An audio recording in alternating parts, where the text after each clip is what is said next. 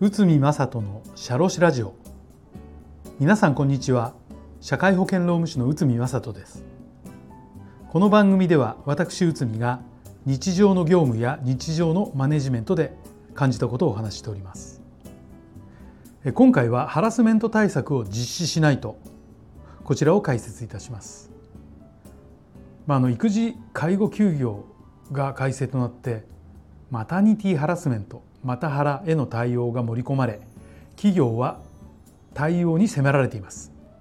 企業のハラスメント対策の具体例として労働厚生労働省の指針に、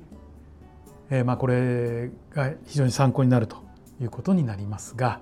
えー、ちょっとそれ覗いてみましょう。まずは事業主方針の明確化及びその周知啓発ということで職場におけるセクシュアルハラスメントの内容セクシュアルハラスメントがあってはならない旨の方針を明確化し管理監督者を含む労働者に周知啓発すること。セクシャルハラスメントの行為者については厳正に対処する旨の方針。対処の内容を就業規則等の文章に規定し管理監督者を含む労働者に周知啓発すること。相談これは苦情を含むということですけど。相談に応じ適切に対応するために必要な体制の整備。相談窓口をあらかじめ定める。相談窓口担当者が内容や状況に応じ適切に対応するようにすること。また広く相談に対応すること。3事後の迅速かつ適切な対応。事実関係を迅速かつ適切に確認すること事実確認ができた場合は行為者及び被害者に対する措置を適正に行うこと再発防止に向けた措置を講ずること事実が確認できなかった場合も同様ということでまあこういったものを講ずべき措置というふうに挙げております。まあ、これはセクハラに限らずパワハラも全く同じということになります。まあ、それとこのマタハラマタニティハラスメントですねこちらも、えー、と同様の対応がすることが求められます。相談者行為者等のプライバシーを保護するために必要な措置を講じ周知することが重要となり相談したこと事実確認の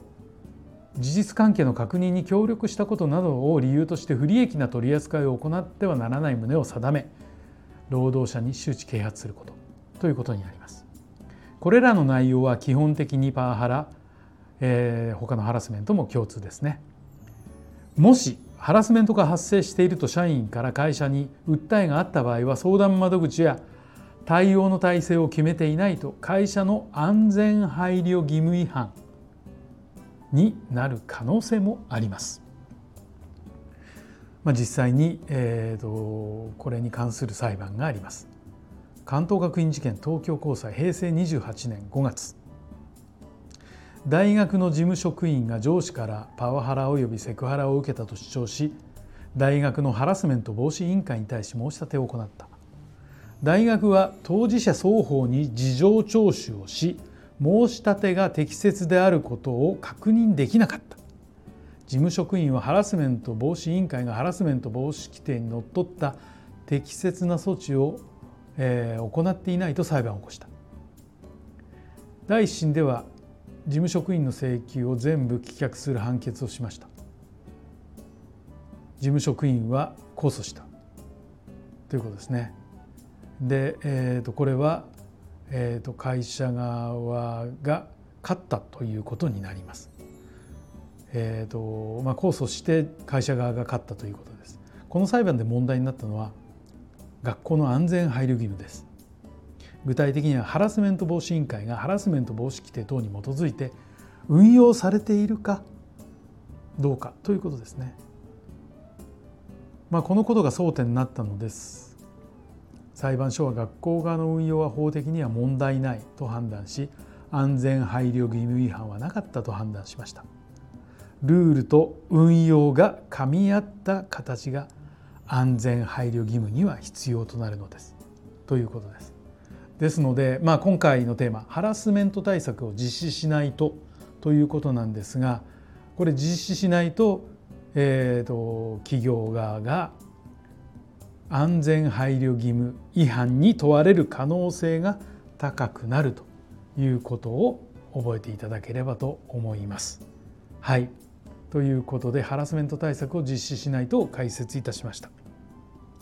えーと、今年は、えーと、今回の放送をもって、えー、おしまいということになります。えー、皆さんあの大変お世話になりました。また来年も引き続きですねあのこういった労務に関するお話をさせていただきたいと思いますのでどうぞよろしよろしくお願いいたします。はい、それでは良いお年をお迎えください。本日もお聴きいただきありがとうございました。